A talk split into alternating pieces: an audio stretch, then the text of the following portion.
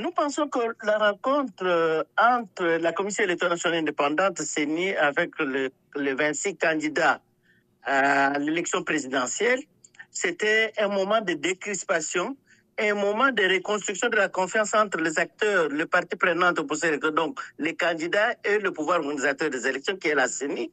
Mais quant au déroulement du débat, et le débat était à la hauteur parce que le candidat était porteur, le candidat président de la République était porteur de certains facteurs, de, certaines données qui puissent, que la CENI devrait tenir compte aussi de ces, de ces données-là. Si ces données électorales étaient réelles, et c'était la CENI de voir dans quelle mesure il devait introduire des facteurs correctifs afin d'améliorer le procès électoral. Et que va-t-il se faire maintenant devant ces blocages? Parce que les candidats, aucun n'a accepté de signer le code de bonne conduite. On est à moins d'une semaine du début de la campagne électorale.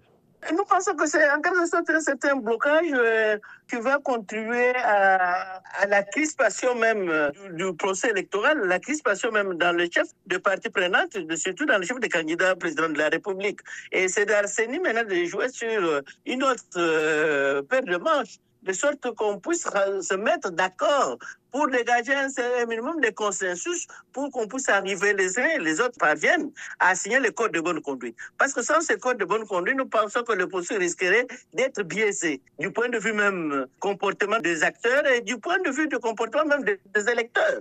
Et c'est pourquoi nous pensons qu'avec le peu de temps qui nous reste, la CENI doit activer le mécanisme, voir comment il peut apporter des rectificatifs Juste, dans le justement, système de données au regard des informations qu'on lui a données. Justement, en, en, au regard du temps que reste, euh, il y a beaucoup de points qui ont été euh, soulevés, notamment euh, la publication des listes des électeurs, la cartographie électorale et beaucoup d'autres points. Pensez-vous que la CENU peut résoudre ces problèmes sans qu'il n'y ait de répercussions sur la date des élections?